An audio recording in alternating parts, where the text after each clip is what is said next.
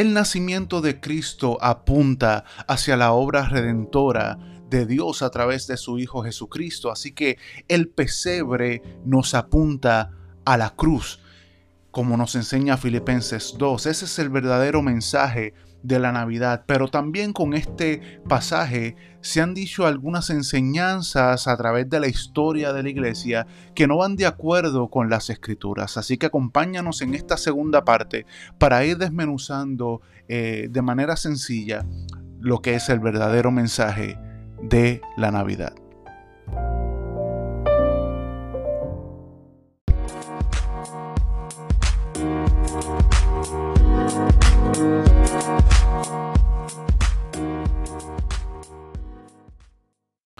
Dios te bendiga y bienvenidos una semana más a este tu podcast escrito está. Espero que hayas tenido una muy feliz Navidad, que hayas podido celebrar y, con tus seres queridos, con tu familia, pero que sobre todo hayamos podido celebrar y recordar y agradecer a Dios por su regalo, el mayor regalo que se ha hecho a la humanidad que ha sido su Hijo Jesucristo. Eh, recordemos que ese es el verdadero mensaje de la Navidad, el verdadero motivo de la Navidad es la incursión de un Dios santo a un mundo caído. Eh, y gracias a esa incursión dio, se, dio el mayor plan de redención, el plan más grande y maravilloso y hermoso eh, de, la, de, la, historia y fue originado en la mente de Dios. Así que eh, resumiendo un poco lo que hablábamos el, martes pasado, eh, ese es el verdadero mensaje de la Navidad. Sí, aunque se inició en la mente de Dios, profetizado desde Génesis 3.15, pero el mensaje de la Navidad no se limita al pesebre, no se limita, como decíamos el martes pasado, a las estampas navideñas, sino que aunque inició en un pesebre, esa celebración apunta hacia la cruz apunta hacia ese plan redentor que nació en la mente de Dios, pero que llega a nosotros a través de la persona, de la segunda persona de la Trinidad, el Hijo Jesús de Nazaret. Y tomábamos como base Filipenses 2 del 6 al 11, eh, que decía, en la nueva traducción viviente, aunque era Dios, no consideró que el ser igual a Dios fuera algo a lo cual aferrarse. En cambio, renunció a sus privilegios divinos, adoptó la humilde posición de un esclavo y nació como un ser humano cuando apareció en forma de hombre. Se humilló a sí mismo en obediencia a Dios y murió en una cruz como morían los criminales. Por lo tanto, Dios lo elevó al lugar de máximo honor y le dio el nombre que está por encima de todos los nombres, para que ante el nombre de Jesús se doble toda rodilla en el cielo y en la tierra y debajo de la tierra, y toda lengua declare que Jesucristo es el Señor para la gloria de Dios Padre. Y ese es el verdadero, eh, el verdadero mensaje de la Navidad. Eso es lo que decíamos el martes pasado.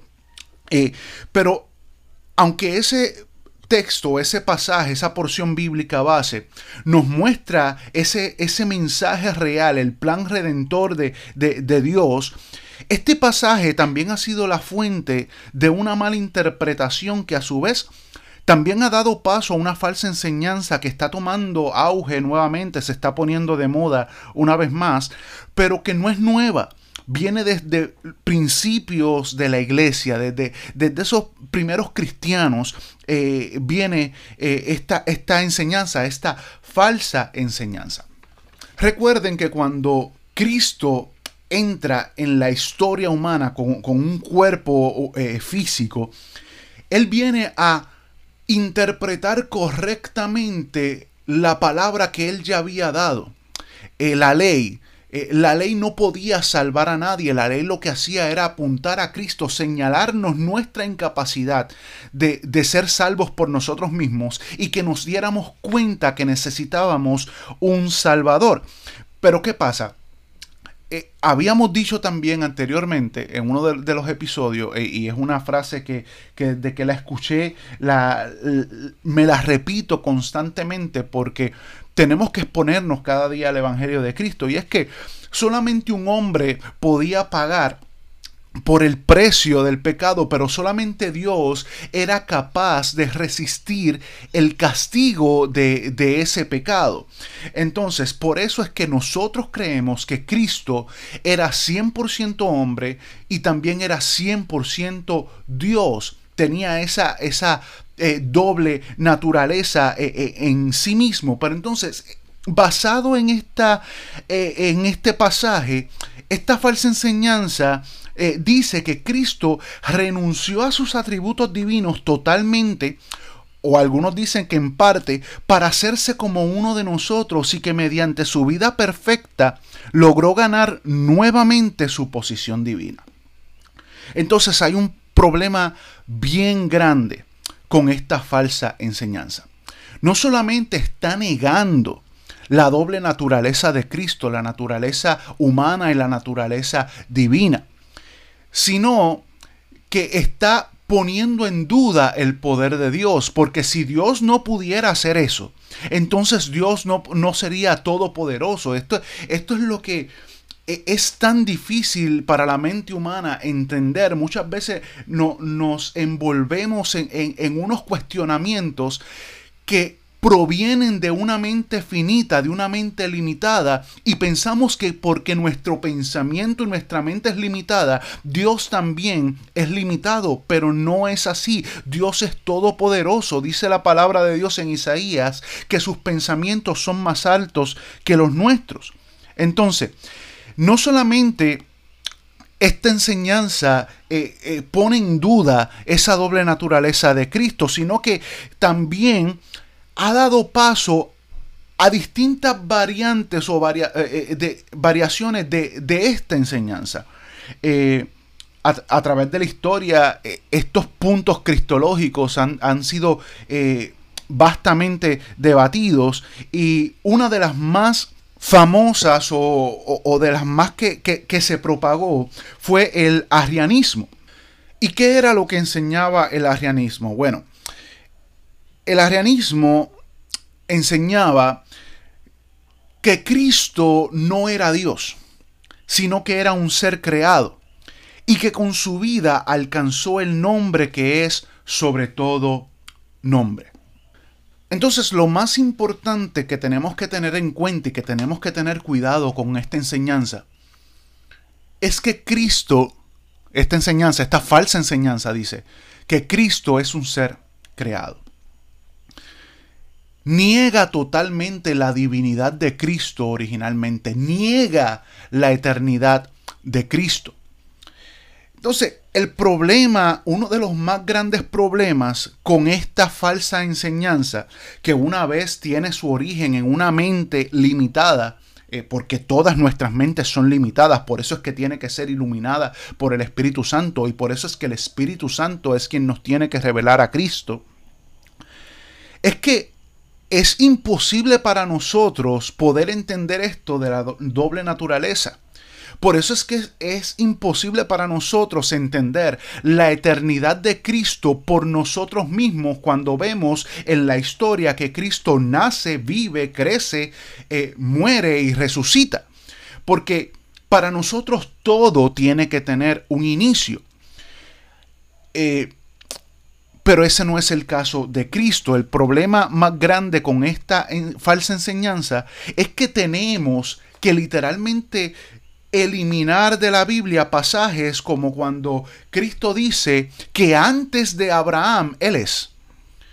Pasajes como eh, Génesis 1.26, cuando en la creación, estamos hablando del primer capítulo de la Biblia, en la creación dice, hagamos al hombre a nuestra imagen y semejanza. Entonces ya vemos que Dios es un Dios trino, que hay una comunión en Dios mismo. Tenemos que, para sostener esta postura, esta falsa enseñanza, también tenemos que eliminar de la Biblia el Salmo 110, versículo 1, cuando David dice, dijo el Señor a mi Señor. Entonces, no solamente eso, sino que este pasaje es citado por el mismo Cristo en Mateo 22 del 41 al 45 y esto yo te lo quiero leer textualmente. Entonces, rodeado por los fariseos, Jesús les hizo una pregunta. ¿Qué piensan del Mesías? ¿De quién es hijo? Ellos contestaron, es hijo de David. Jesús les respondió, entonces, ¿por qué David mientras hablaba bajo, la inspiración del Espíritu llama al Mesías mi Señor? Pues David dijo, el Señor le dijo a mi Señor, Siéntate en el lugar de honor a mi derecha hasta que humille a tus enemigos y los ponga por debajo de tus pies.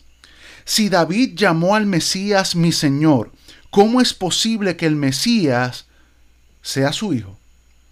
Y dice el verso 46 que nadie pudo responderle.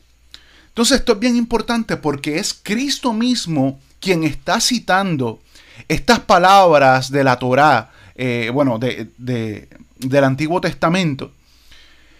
Pero Cristo está hablando de sí mismo. Entonces, no solamente habla de que el Mesías no puede ser hijo de David, por, de David porque es antes de David, sino que está afirmando el señorío de Cristo desde antes de David. O sea, desde el Antiguo Testamento. Y puesto que cuando David cita o, dice estas palabras inspiradas por el Espíritu Santo, dicho por el mismo Cristo, ya está reconociendo que hay un señorío, no sabemos desde cuándo empieza ese señorío. Así que ese señorío viene desde la eternidad. Viene desde un punto que para nosotros con, con una mente humana, con una mente limitada, no podemos establecer. Así que el señorío de Cristo no se puede dar simplemente por la vida perfecta que vivió, la vida santa, la vida justa que vivió, sino que el señorío de Cristo viene desde la eternidad y es hasta la eternidad. Salmos 24 dice que de Jehová es la tierra y su plenitud, el mundo y los que en él habitan. Y sabiendo que tanto el Padre como el Hijo como el Espíritu Santo son Dios y son exactamente igual en poder, en majestad, en santidad, en señorío de Cristo es la tierra y su plenitud, el mundo y los que en él habitan. También para sostener esta postura tendríamos que sacar de la Biblia Juan 1.1, cuando dice que en el principio era el verbo, y el verbo era Dios, y el verbo era con Dios. Una vez más, hablando de Jesús. Y no solamente estos textos, sino que tendríamos que sacar de la Biblia para sostener este, esta postura del arrianismo. Tendríamos que sacar el libro de Hebreos, el libro de Gálatas, el libro de Filipenses, el libro de Juan, las epístolas de Juan porque son libros y epístolas que literalmente su función principal es confirmar la divinidad de Cristo, aun cuando vino en cuerpo físico. Otro problema que esta postura, de, de esta postura, es que invalidaría la salvación solo por fe, pues serían necesarias las obras para llegar a ese nivel de santidad que Cristo logró. Porque si Jesús fuese creado, según esta postura, y alcanzó esta consagración que le ganó el título, que e, el nombre que es sobre todo nombre, quiere decir que Jesús más que un salvador, sería un modelo para nosotros. Y esto es, esto es bien importante aclararlo porque lamentablemente, y no voy a mencionar nombre porque aquí no estamos para atacar, sino para orar por las personas, pero eh, personas que, que se caracterizaron toda una vida ministerial por ser personas de, sana doctrina o, o, por lo menos que promovían la sana doctrina. Hoy día están predicando que Jesús no era Dios, sino que alcanzó ese nivel por, eh, por la vida que vivió. Y dicho por este mismo pastor, dice que entonces Jesús se convierte en un modelo para nosotros para enseñarnos que el que quiere vivir en santidad puede vivir en santidad. Entonces, la fe o, la salvación, la santidad, no sería algo impartido por el Espíritu Santo, no sería algo impartido por Jesús, sino que sería algo que nosotros ganáramos por nuestra vida y por nuestra conducta. Y esto redundaría en que la salvación y la santidad no es impartida por Dios, no es por fe, sino que sería por obras. Y eso invalidaría totalmente el mensaje de la cruz, el mensaje de salvación, las buenas nuevas del Evangelio. Entonces no, la salvación no sería solo por fe, sino que sería por fe más obras o solamente por obras. Otros dicen, otras posturas dicen, que según este pasaje lo que hizo Jesús fue restringir algunos de sus atributos. Por ejemplo, la omnipresencia, porque no podía estar en dos lugares al mismo tiempo. Sin embargo, cuando vamos a las escrituras, podemos ver constantemente que en los evangelios se nos dice que Jesús conocía el pensamiento de los hombres. Eso nos deja claro su omnisciencia. Incluso vemos que habla en Mateo 24, es una profecía dicha por el mismo Cristo, hablando acerca de los tiempos finales. O sea que en la mente de Cristo estaba la historia de la humanidad desde el principio hasta su final. Dios era omnisciente.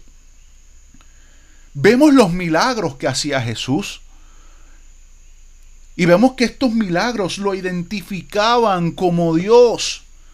Porque aunque Él dijo a sus discípulos que mayores cosas harían, hay unos milagros eh, puntuales que, nos presentan a Cristo como Dios creador.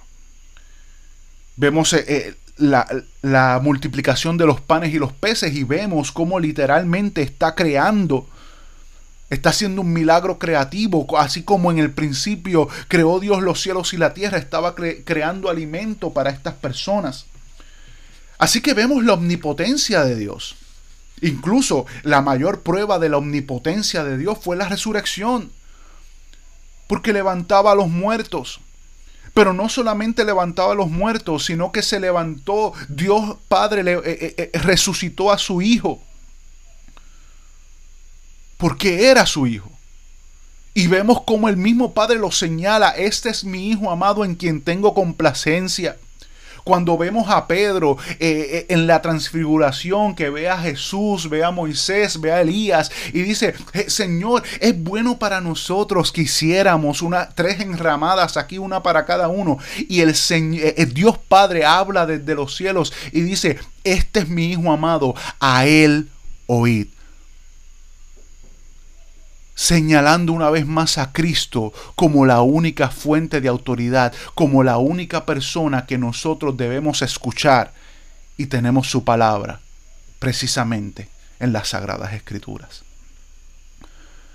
Vemos en el llamamiento de Natanael que cuando Felipe va a buscar a Natanael, Jesús le dice, Natanael, desde que desde que estabas debajo de la higuera, te vi, te vi. No está, no está diciendo, eh, sabía que estabas allí. Eso demostraría su omnisciencia. Pero sino que dijo, te vi debajo de la higuera. En otras palabras, estaba presente. Recordemos que Dios es un Dios trino. Estaba presente allí vio a Natanael. Así que vemos su omnipresencia también, incluso cuando Jesús estaba en su cuerpo físico. Entonces, ¿de dónde surge toda esta eh, eh, eh, falsa enseñanza? lo que pasa es que Pablo en Filipenses usa la palabra keno, que significa vaciar.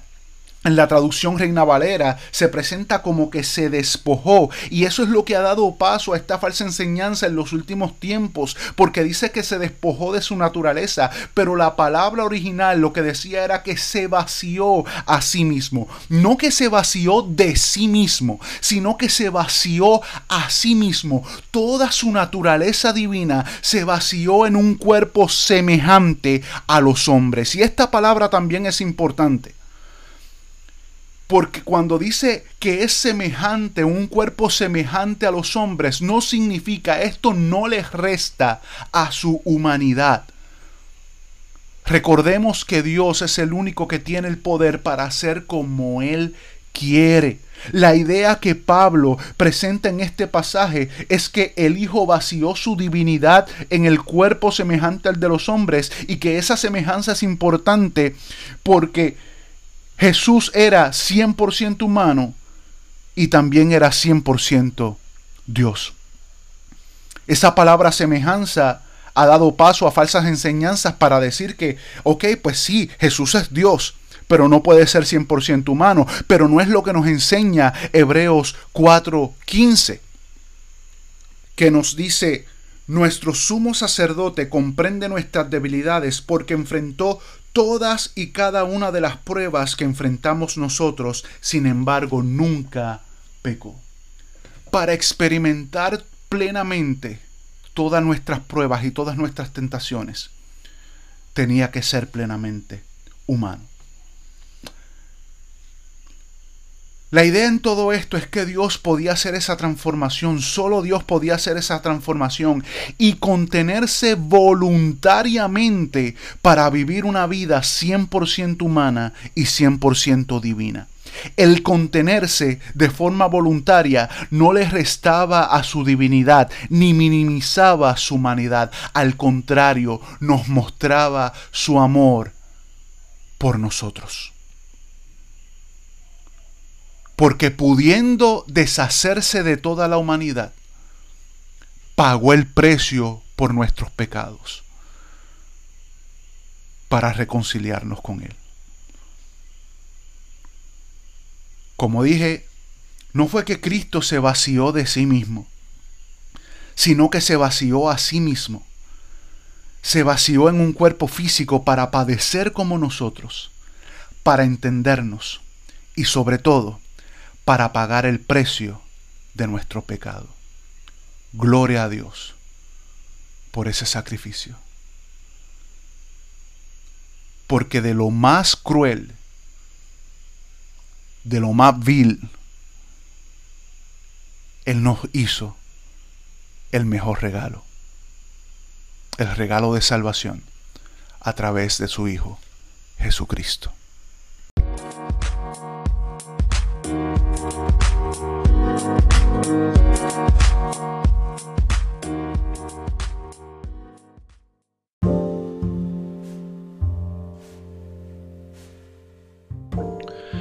Espero que este episodio haya sido de mucha bendición y mucha edificación a tu vida.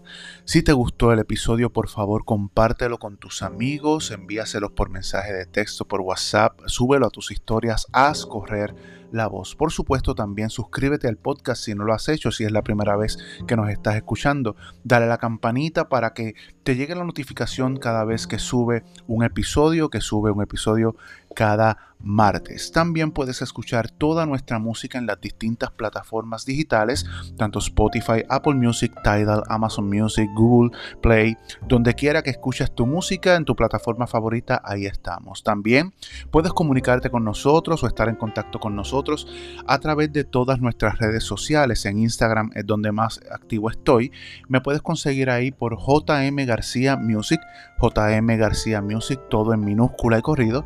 En Facebook el fanpage Jesús Manuel García y en YouTube puedes eh, ver nuestros videos musicales y predicaciones en Jesús Manuel García Music. Así que gracias por conectarte, gracias por escuchar el podcast, gracias por prestarme un poquito de tu tiempo y gracias por aprender conmigo, por crecer conmigo, eh, porque siempre que estudiamos la palabra de Dios crecemos, no importa la edad, el tiempo que llevemos en el Evangelio, eh, crecer en el Señor es hasta que Cristo venga. Así que gracias una vez más y te espero el próximo martes en otro episodio de Escrito está.